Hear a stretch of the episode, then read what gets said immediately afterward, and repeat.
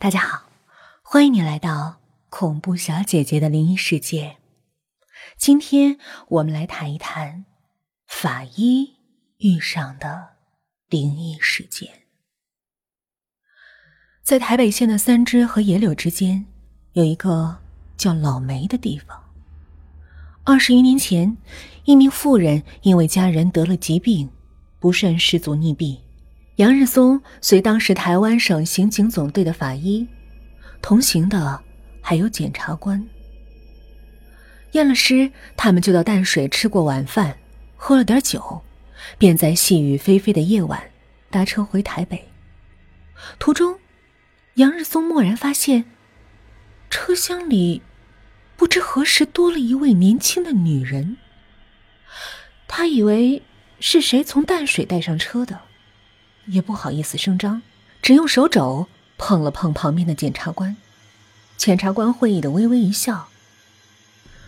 车过士林的平交道，检查哨的栅栏竟然放下挡住了去路，众人正感诧异，一名警员上前问他们的身份，知道了几人的身份，即向检察官报告。说，因为台北大桥下的淡水河边捞起了一具女尸。一折腾，车上的那个年轻女人已经趁人不注意，悄悄离去了。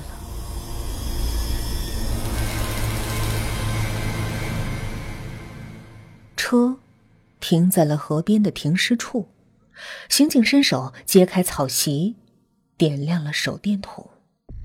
他们几个倒吸了一口凉气，内心惊骇万分。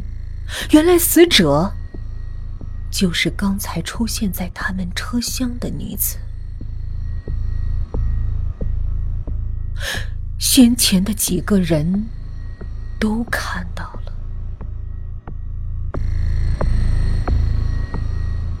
警方初步调查，死者有一个不务正业的拼夫，把他当摇钱树。而他无法忍受。据他的拼夫说，两人晚上乘车经过台北大桥，车行受阻，他就匆忙跳下车投水自尽。可是，死者怎么会在他们的车上呢？刑警细心查证，后来果然查出，死者是被他拼夫推下河淹死的。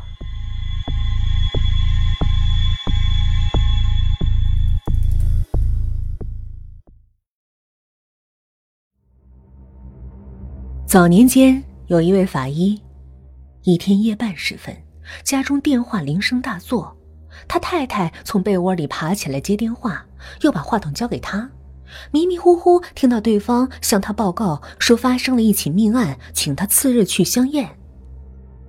第二天，确实有个案子，等他去验尸回来，夫妻俩一谈，脊椎骨陡然升起一阵寒意。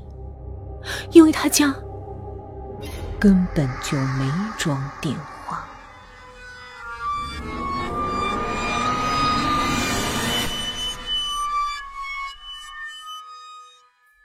常常有人提到托梦，真真假假，颇费猜疑。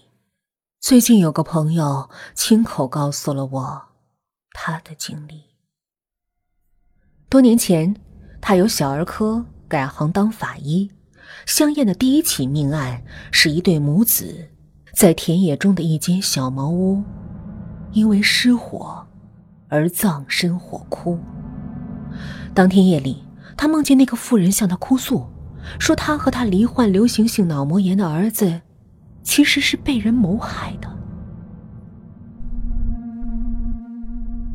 次日一早，他到实验室化验，证明那个男孩虽然是被火烧死。可那个女人却不是。警方根据法医的相验报告深入调查，终于破了案。原来凶手是她的丈夫，因为她有外遇，夫妻失和。那天他们在茅屋吵了起来，他在盛怒之下抓起瓶子把她砸晕，以为她死了，索性狠心的纵火焚屋。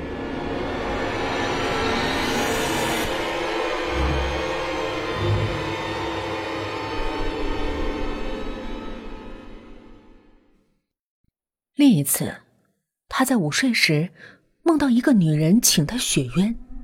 两个小时后，他到淡水河边验尸，死者就是托梦给他的女子。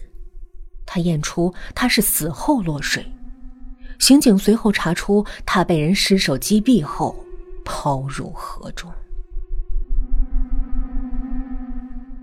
还有一次，他梦见一个男子向他点点头，一晃而逝。事过三天，他到深山验尸，死者赫然就是那个向他点头的男人。最后，警方查证，他在北部当教师，因为患有精神病，失足而死。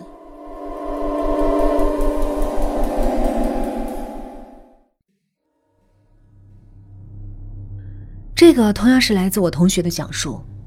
巧合，不是只会在影视文艺作品中发生，真实生活中就偏偏会发生像小说情节一般离奇的巧合，甚至有的时候这些巧合是致命的。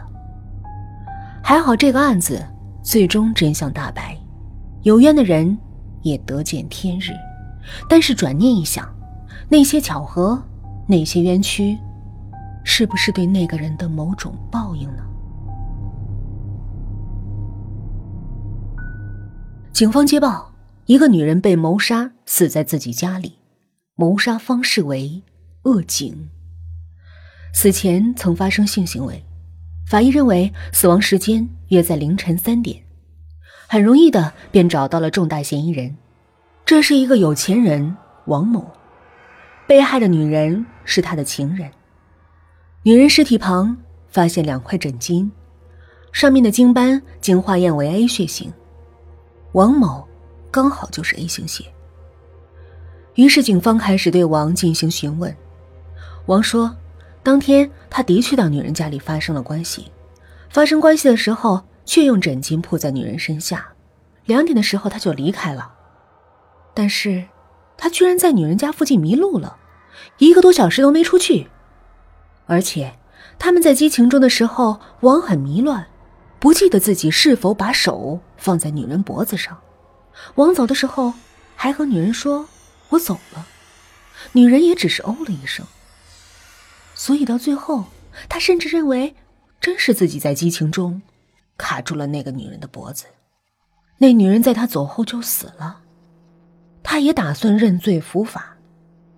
我们来看要点：动机，激情错杀，不需要动机的，时间。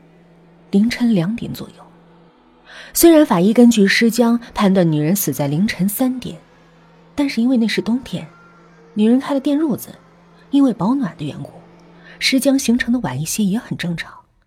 而两点之后，王离开了那里，并在迷路中，没有人能证明那段时间他不在现场。工具、双手、其他物证。留着 A 型血精斑的枕巾，再加上王也打算认罪，按说这案子也就该结了，连 DNA 都不用做了。好在警方还是认真的，女人死后，她的手机不见了，而王说不出来那手机哪儿去了，便在这个疑点上打了个结。而幸亏有这个结，后来那女人的手机居然打出了电话。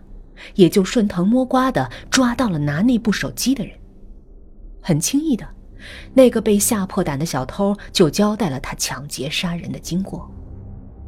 凌晨三点左右，小偷摸入女人的家想偷东西，看到赤裸的女人便起歹念，先奸后杀，顺走了手机和财物。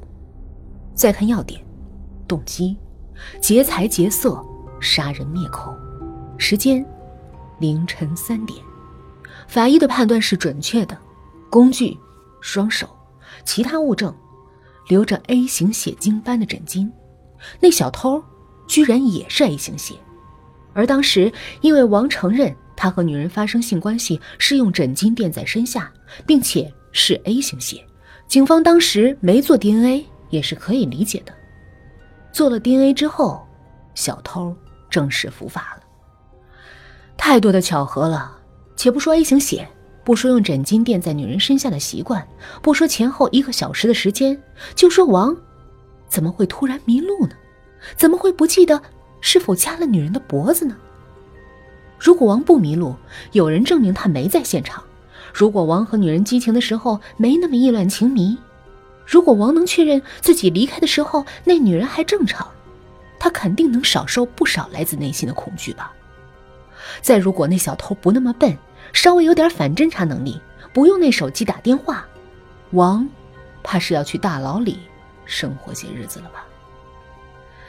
但愿不会陷入那样的巧合之中，而但愿之前，还是先告诫自己，不要做一些不好的事儿吧。也许别人做的时候还没事儿，到了自己呢，却触犯了什么，最终百口莫辩，甚至搭上了性命呢？